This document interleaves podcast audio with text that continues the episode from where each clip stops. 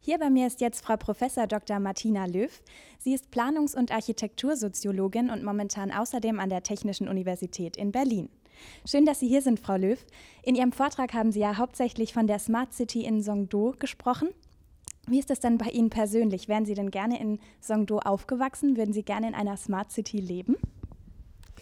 Für mich ist die Strategie, die Südkorea in Songdo fährt, sehr ungewöhnlich, weil sie auf eine vollkommene Überwachung der Menschen setzt. Also in einem positiven Sinne Überwachung als Sicherheitsstrategie, aber ich wäre nicht gerne so überwacht aufgewachsen.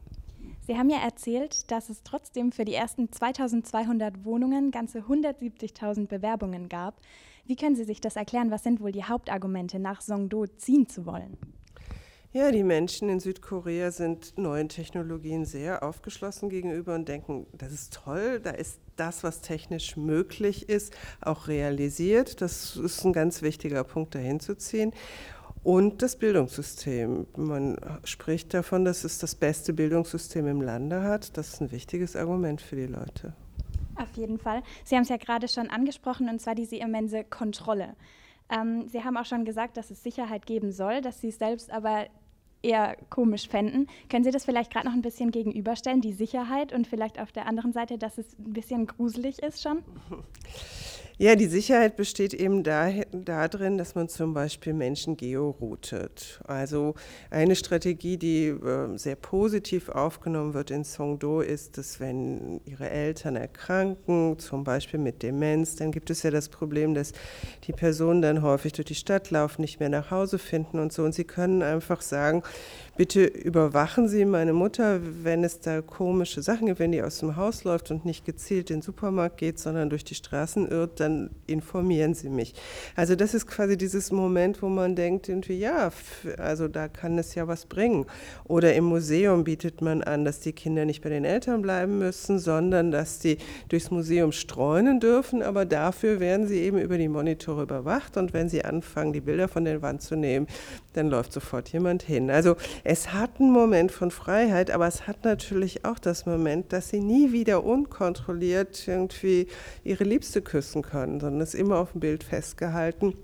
Und ich glaube, da würde ich eher weniger Sicherheit und mehr Freiheit wählen.